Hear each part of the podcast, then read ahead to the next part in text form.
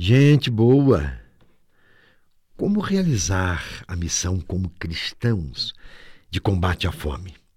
Fome, essa realidade tão presente em nosso meio e que nos diz que talvez ainda carecemos de muito para sermos cristãos adultos na fé, ou seja, comprometidos na mesma causa de Jesus, que é a salvação integral de toda a humanidade.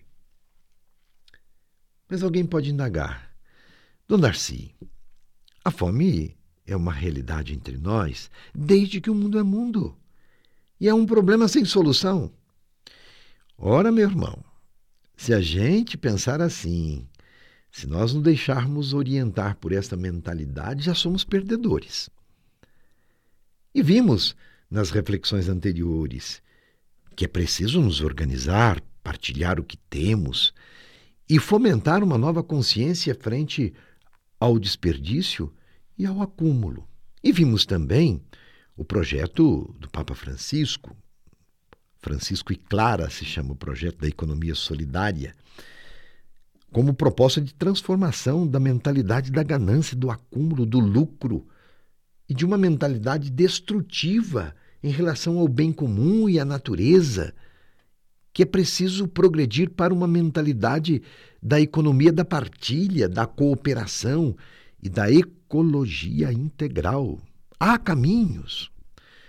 O Papa confia na força dos jovens, que trilha um caminho de transformação social, sensível à realidade dos pobres e da nossa casa comum. E são essas forças que nos convidam a repensar a economia que praticamos e rever as nossas atitudes frente à pobreza. Eu costumo dizer que não podemos ficar esperando um salvador da pátria. Não existe isso, viu?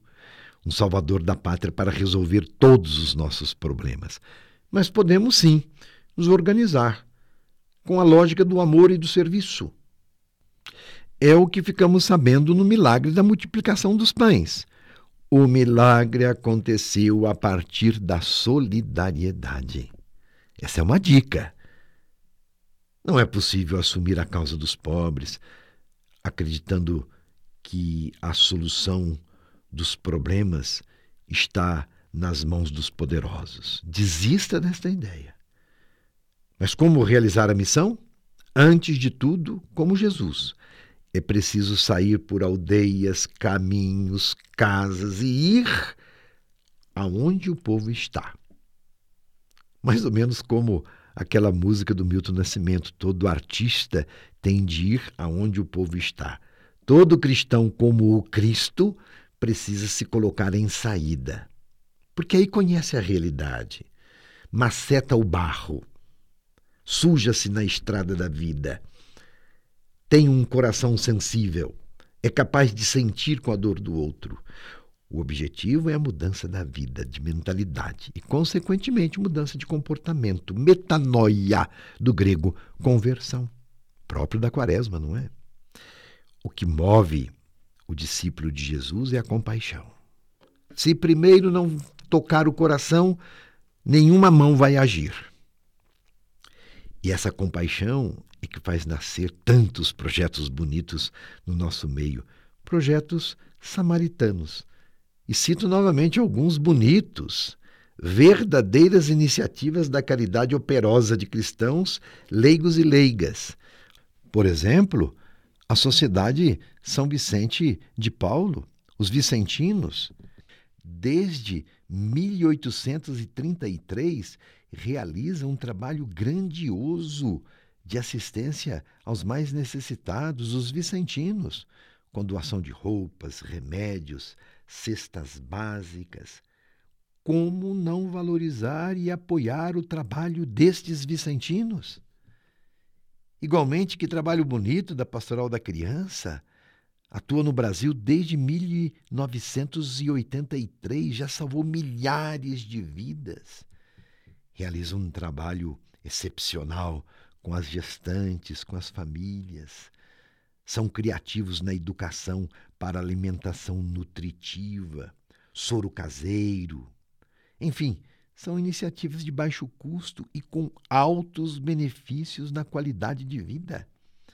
O projeto, então, da médica Zilda Ars, que é pastoral da criança, mudou a consciência ao promover a alimentação nutricional saudável e driblou as mazelas sociais da desnutrição.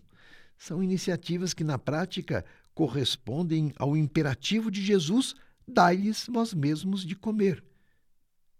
E tantos outros projetos bonitos que não me canso de repetir aqui: Casa do Sirineu, Mesa Fraterna, a Caritas Arquidiocesana.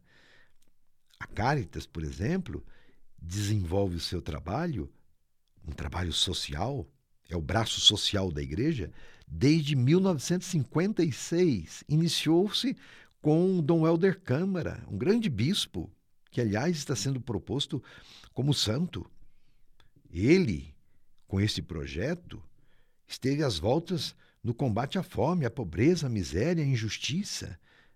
Então não valeu a pena esta luta? Quantas pessoas já foram salvas? A Caritas, além de fazer frente ao combate da fome, financia projetos comunitários em regiões carentes. Estas ações contribuem para mudar a mentalidade de alguns que pensam que pobreza é castigo de Deus. É preciso desalienar a consciência e assumir a causa dos pobres. A vida do povo é a tarefa do discipulado de Jesus. Isso denota que a missão dos discípulos e das discípulas é uma missão essencialmente política, no bom sentido, enquanto política é a forma mais alta de praticar a caridade, quando busca o bem de todos. É interessante verificar como a cena da multiplicação dos pães descreve detalhadamente o exercício da missão apostólica. Coração da missão do discipulado são os apelos que surgem do povo necessitado. Esta é a boa notícia que nos anima a caminhar juntos, que nos anima a superar o ódio e a indiferença e assumir a construção de uma sociedade mais humana, justa e fraterna. Vamos lá, juntos? Vamos dar asas à nossa imaginação e mãos à obra? Meu abraço e minha benção.